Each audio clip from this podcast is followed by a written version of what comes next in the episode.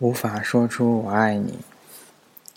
上学的时候，语文老师常指责同学词汇量太少，于是大家绞尽脑汁想新词。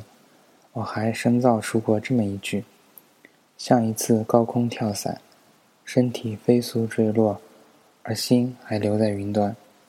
坦白说，我不太理解这是一种什么感觉。越到后来，越发现描绘最精准的句子早就存在，而且大家都用烂了。比如，整颗心沉下去了，心花怒放，耳边嗡嗡作响，脑海一片空白，话到嘴边又咽了回去，听不清自己在说什么，突然觉得对面的人很陌生，胸口一痛，胸口像被锤子狠狠砸到。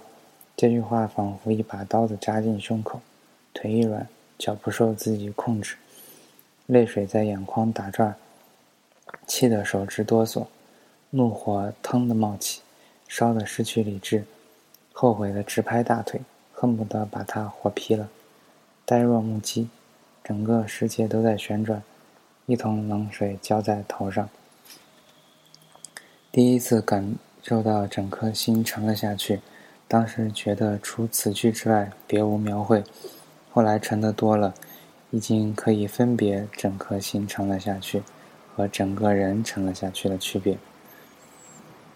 各种下沉，在重年窒息的沼泽中沉了下去，在无边的黑暗中沉了下去，在不见底的深海中沉了下去，在冰冷的阳光中沉了下去，在流沙中沉了下去。在脆弱的气泡中沉了下去。接着发现，描绘只能靠经历来解决，很多情况的表达方式是一样的，只有细微的差别。没有经历过，就无法陈述出不同。看到小清新，不要说矫情；看到二逼段子，不要说脑残；看到文艺范儿，不要说装逼；看到诗歌，不要说无病呻吟；看到意识流，不要说傻叉。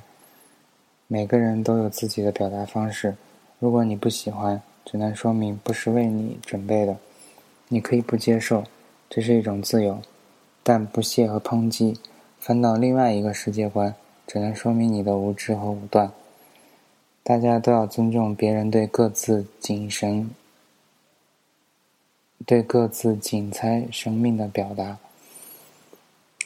当然，以上内容在一种情况下我是做不到的。就是确实写的太差。我希望起身时，你会轻轻帮我弹掉衣服上不容易发现的灰尘。我希望写字时，手边的茶杯里一直是我喜欢的温度。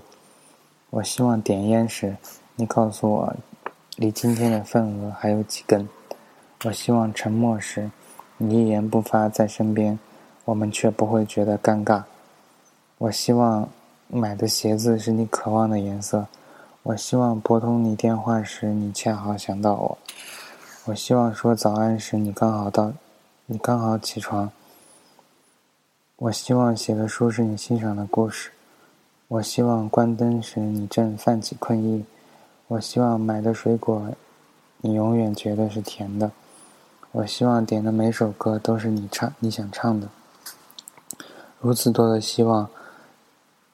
琐碎零散，每个都不同，但它们悄然发生。你没有能力明确标明进程，这就像一杯水和一杯沙子倒在一起，哪怕失手跌落，沙子依旧是湿的，水依旧混着颗粒。爱情是渗透到生活里去的，就像你觉察不到血液的流淌，但你一定知道它在全身流淌。大张旗鼓、大动干戈，一定是有问题的。这就像人家原本是块面包，你硬生生切开，塞了鸡蛋、火腿进去，活活变成三明治，结局一般都是咆哮。好端端一个三明治，你抄走一片面面包，老子鸡蛋、鸡蛋、火腿散了一地，知不知道？大家不要做三明治，去把自己的一杯水慢慢倒进沙子里去。大家问我倒错杯子了怎么办？因为我是一个三明治。最后一句话是：不要问我倒错杯子了怎么办，因为我是一个三明治。